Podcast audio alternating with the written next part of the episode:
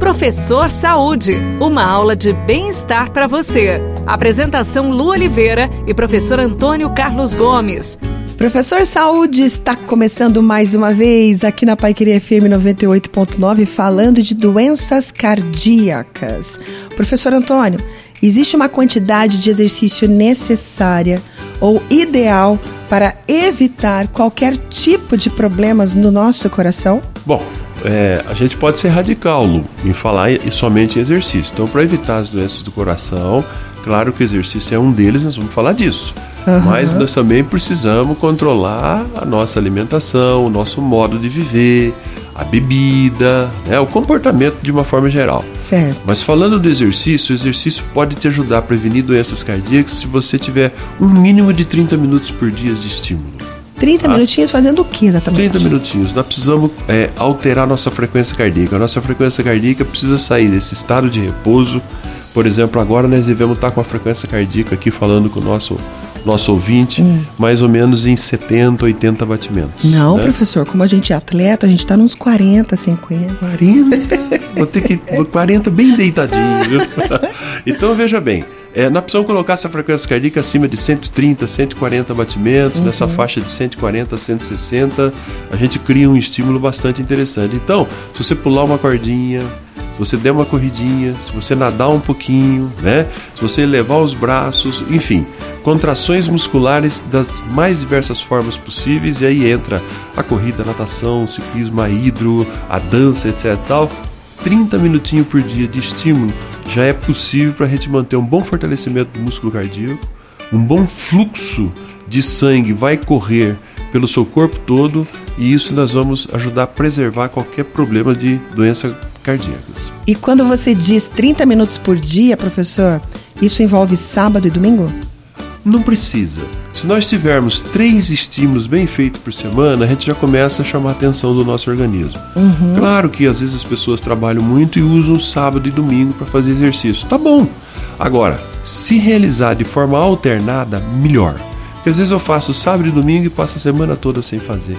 Verdade. Daí os princípios científicos mostram que a gente entra na reversibilidade, a gente perde o estímulo ganho do final de semana. Pois né? é. Então, segunda, quarta e sexta, terça, quinta e sábado, uhum. e três vezes por semana, 30 minutinhos, inclusive, Lu, uhum. pode ser somados, não precisa ser 30 minutos direto no mesmo momento.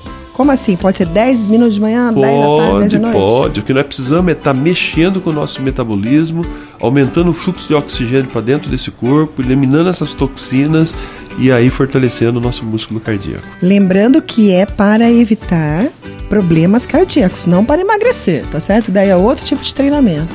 A gente se encontra aqui no Professor Saúde no próximo programa, aqui na Paiqueria FM 98.9. Beijo no coração, fica com Deus e tudo que fizer, faça com amor. Tchau! Você ouviu Professor Saúde. Apresentação Lu Oliveira e professor Antônio Carlos Gomes.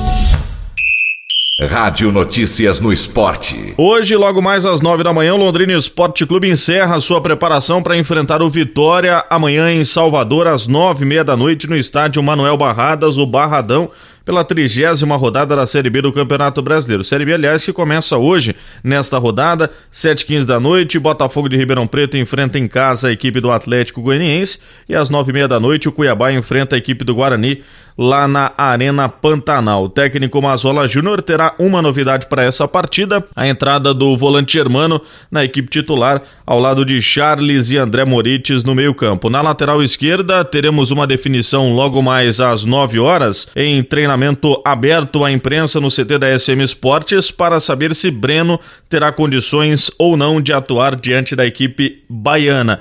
Se não tiver, Bertotto deve ser o substituto e aí o time ficaria num sistema defensivo com César no gol, Alemão na lateral direita, a dupla de zaga com Dirceu e Lucas Costa, Bertotto na lateral esquerda. O ataque deve ser formado por Mateuzinho, Paulinho Mocelin e Júnior Pirambu, assim como foi na última partida. Série A do Campeonato Brasileiro marcou ontem a vitória fora de casa de virada do Flamengo, 2 a 1 para cima do Fortaleza.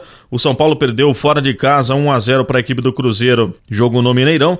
O Palmeiras, praticamente no último lance, venceu por 1 a 0 a equipe da Chapecoense jogando no Allianz Parque e o Corinthians fora de casa empatou em 2 a 2 com a equipe do Goiás. Hoje, 7h15 da noite, o Santos enfrenta o Ceará, jogo na Vila Belmiro. Teremos ainda Fluminense e Atlético Paranaense, o Havaí enfrentando a equipe do Internacional. O G4 da Série A do Campeonato Brasileiro tem Flamengo, Palmeiras, Santos e Corinthians. Zona do rebaixamento, CSA, Cruzeiro, Havaí e Chapecoense.